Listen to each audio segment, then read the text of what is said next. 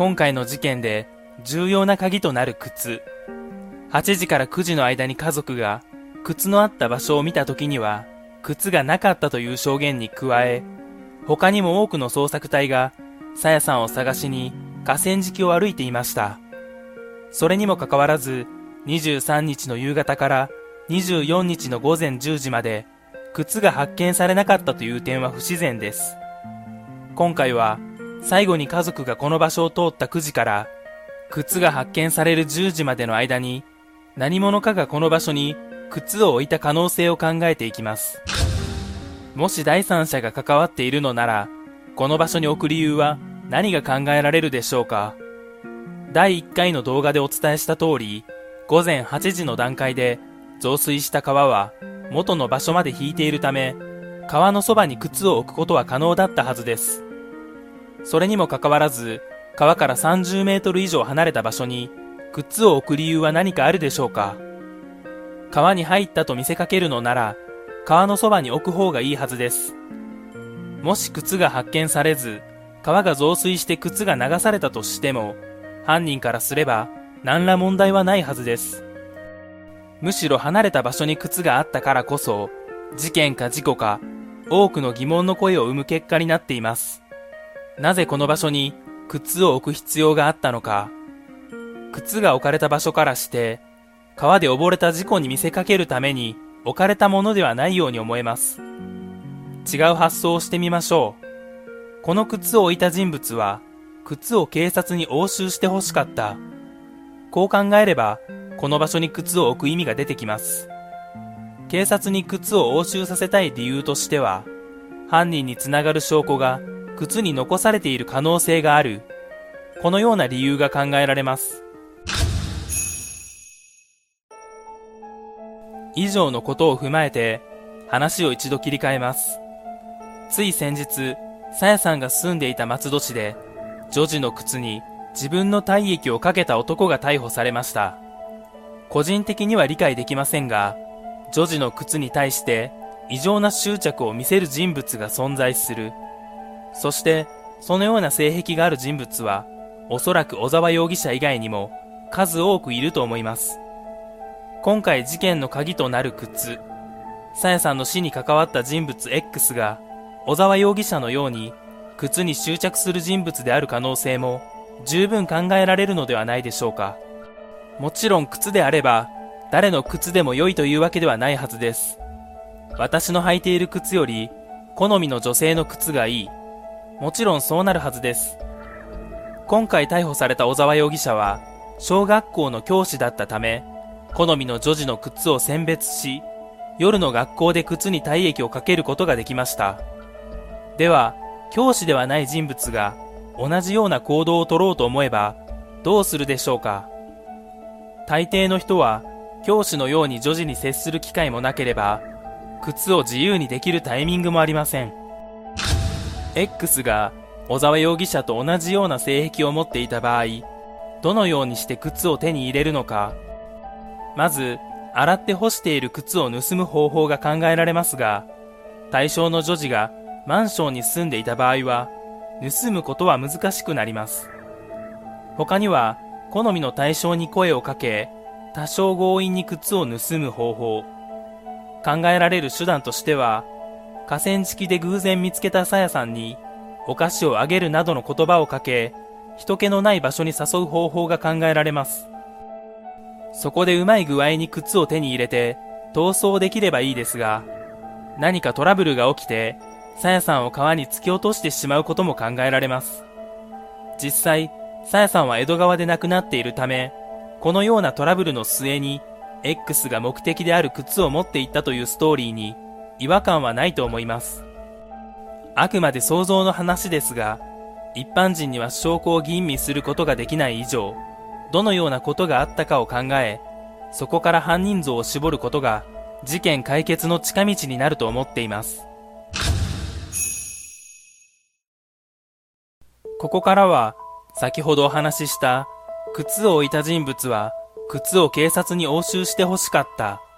この話に結びつけていきます。これはさやさんが行方不明になった後、靴が見つかるまでの間の話になります。X の身近な人物である Y。Y が X の友人なのか家族なのかは限定しませんが、Y になったつもりで聞いてください。この Y が X の家で X が見ていない間に隠している子供の靴を発見した場面を思い浮かべてください。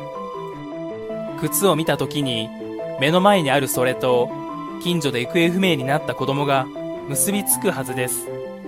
ただ、その時点では X が犯人だという確信もなければ、この靴が行方不明の子供のものという確信もありません。もし X が犯人であるのなら、Y が X に靴のことを問いただすことは危険です。かといって、犯人という確証もないのに、警察に通報することも気が引けると思います。Y の取れる手段は何があるでしょうか？黙って見て見ぬふりもできますが、人によっては靴を X 宅から持ち出し、すぐ見つかる場所に置く。そうすれば警察が捜査をしてくれる。このように思ってしまうかもしれません。もし靴が行方不明のさやさんのものでなければ、それでよし。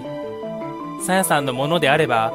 靴から X の DNA が見つかって逮捕につながるかもしれない。このような思いで Y が X 宅にある靴を持ち出し、午前10時に靴が発見される前に河川敷に靴を置いたとすれば、見つかりやすい場所に靴があった理由になります。その後 X と Y がどうなるかですが、X が靴にまだ何もしていなかった場合は、靴から DNA は検出されません。そして、靴がなくなったことに気づいても、後ろめたい気持ちがあるため、Y を問いただすことはできません。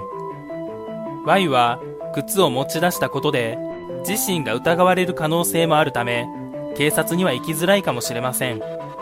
また、X と話をして、さやさんとは関係なく、拾ったと言われれば、納得せざるを得ないかもしれません。肺の中に江戸川の水が入っている、イコール事故というわけではありません。もちろん事故の可能性もありますが、何者かに川に押された可能性もあります。未解決事件に詳しい方や、刑事ドラマを見ていれば、肺の水から犯行現場を割り出されることは周知の事実。あえて江戸川の水を汲んできて、別の場所で殺害した可能性も考えられます。そこまでするなんてありえない、そう思われるかもしれませんが、逆に言えば、そこまですれば捕まらない。犯人からすれば人生がかかっているので、江戸川の水を汲むくらい、わけのない行動と言えます。事件現場付近で野球をしていた様子を映した映像がニュースで取り上げられました。早送りされているので分かりづらいですが、そこには腕組みをしている男性が映っています。この人物が犯人ではないかという指摘をいただいたので、簡単に考察をしていきます。この男性の位置からは、当然カメラを構えている保護者の姿が見えると思います。犯人であれば、自分が映ることは極力避けたいはず。わざわざ現場にいた証拠を残すような真似をすることについては疑問が残ります。もしこの人物が犯人だとすれば、かなり挑戦的でサイコパスなのだと思います。今回の考察は以上になります。なるべくわかりやすく内容をお伝えすることを心がけていますが、ああ言えば〇〇、まだまだ未熟なため、うまく伝えることができないことも多々あると思います。動画内で不明な点がございましたら、気軽にコメントで聞いてください。できる限りお答えしたいと思います。この流れで、前回の動画について、Twitter でいただいたコメントの話になりますが、コメントを晒し上げようという意図ではなく、動画についたコメントでも同じようなものが多かったので、こちらでもお答えしたいと思います。前回の動画を見ていないという方もいらっしゃると思うので、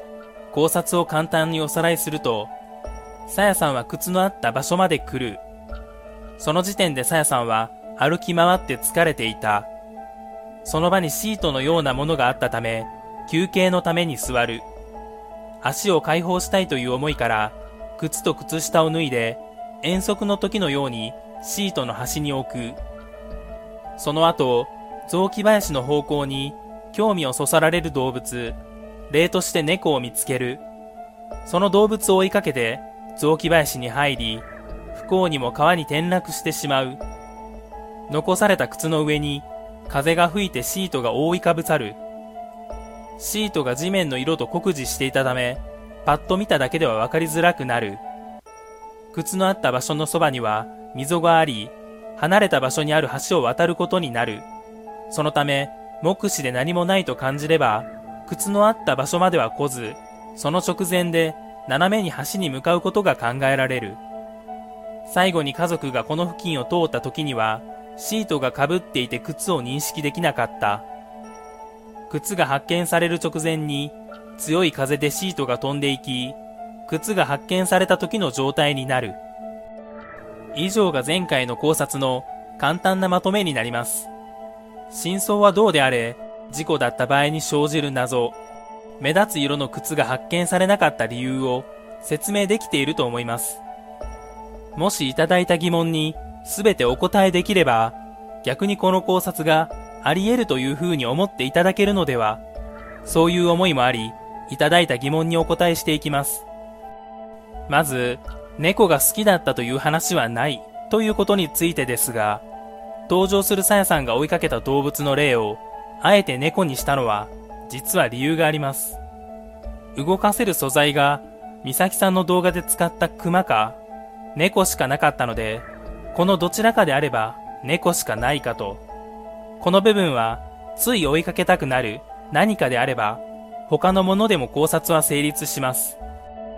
次に、そんな場所にシートがあるわけがないだろうというご指摘ですが、地面に座る際にはシートを使うこと、河川敷にシートを使う人がいる、